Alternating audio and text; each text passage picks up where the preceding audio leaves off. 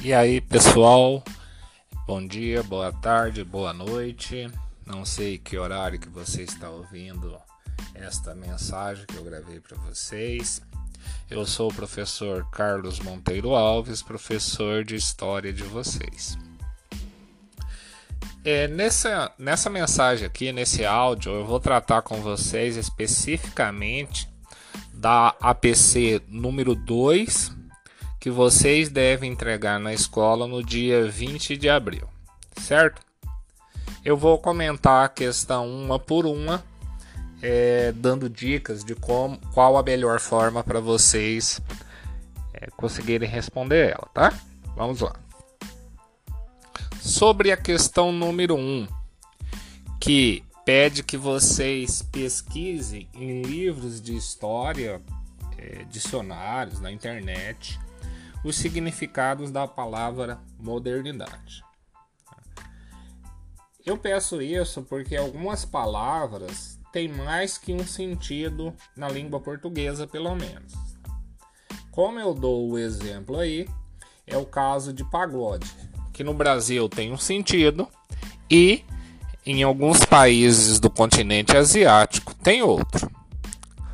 Claro que eu estou mais interessado no sentido de, da palavra modernidade enquanto acontecimento histórico. É, modernidade é um, uma forma de entender o mundo. Né? Eu não vou dizer detalhadamente que forma é essa, porque senão eu dou a resposta que vocês que vocês é que devem buscar. Mas assim, sem medo, tá? Pesquisem aí significados para a palavra modernidade, registrem na atividade. É, de preferência, foquem em um sentido histórico da palavra modernidade ou pensamento moderno, que são sinônimos, tá? E me entreguem. Lembrando que vocês estão absolutamente livres e autorizados por mim a pesquisar esse sentido em dicionários ou mesmo em páginas da internet, certo? Sobre a questão 1, o que eu quero é que vocês busquem e ao buscar vocês estarão se informando sobre o significado da palavra modernidade. A questão 2, 3 e 4, elas são totalmente baseadas no texto que eu deixei de apoio para vocês, tá? Então, eu garanto para vocês que a resposta dessas três questões, as questões de número 2 ao número 4, estão no texto. Segundo o texto, os povos indígenas no Brasil hoje, tá? Pensando século 21, ano 2021. Eles são alvos de preconceito? Eles têm privilégios? Ou eles são alvos de solidariedade ou inveja? Qual é a, a forma predominante com que a maior parte da população brasileira olha para os povos indígenas? Com respeito, é, reconhecendo o direito deles viverem é, nas suas particularidades, de manterem os seus hábitos históricos, de manter a sua cultura, de manter a posse dos seus territórios, de reivindicar ao respeito aos seus direitos, ou a maioria da população brasileira entende que os povos indígenas têm uma série de privilégios que é, outros grupos no Brasil não têm. A maioria das pessoas no Brasil elas se sente solidária ao sofrimento dessa população quando, por exemplo, é, é, surgem reportagens denunciando a fome, a miséria que algum que, que parte dessa população vive. As pessoas, a maioria da população brasileira, se organiza para fazer doações, para é, auxiliar esses povos de alguma maneira? Ou será que os povos indígenas são alvo de inveja da maioria? Olhando para os povos indígenas e dizendo mais ou menos assim: Ah, como eu queria ser índio. Eles são alvos de preconceito, de discriminação, de bullying, digamos assim, ou são alvos de privilégio. As pessoas alegam que eles têm direitos demais são alvo de solidariedade ou são alvos de inveja? Essa é a questão 2, tá? Garanto para vocês que no texto vocês acham a resposta. É, lembrando, tá, que na questão 2 vocês devem marcar apenas uma opção, ok? Sobre a questão 3, todas as opções devem ser marcadas como verdadeiro ou falso. Tá? E a questão 3, assim como a questão 2, ela está no texto. Garanto para vocês que se vocês lerem o texto, vocês conseguirão ler e interpretarem, claro, vocês conseguirão responder a questão 3. Tá? A primeira afirmação da questão 3, ela diz o seguinte: os índios foram alvos de políticas que desejavam eliminar suas diferenças enquanto grupos humanos. Será que houve ou há no Brasil o desejo de fazer com que o índio abandone a maior parte dos seus costumes tradicionais e adote costumes de outros, costume do homem não índio, digamos assim? Leiam o texto que vocês conseguem é, descobrir se essa afirmativa é verdadeira ou é falsa. A segunda afirmação da questão 3. Há uma tentativa de forçar os grupos indígenas a se adaptarem às ideias defendidas pela modernidade.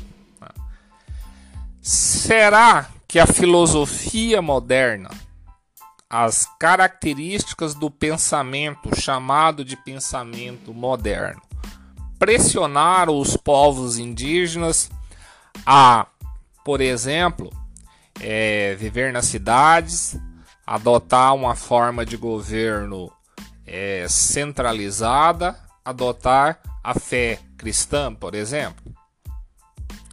Mais uma vez, garanto para vocês, leiam, interpretem esse texto, que eu garanto que vocês vão conseguir chegar a uma resposta, tá?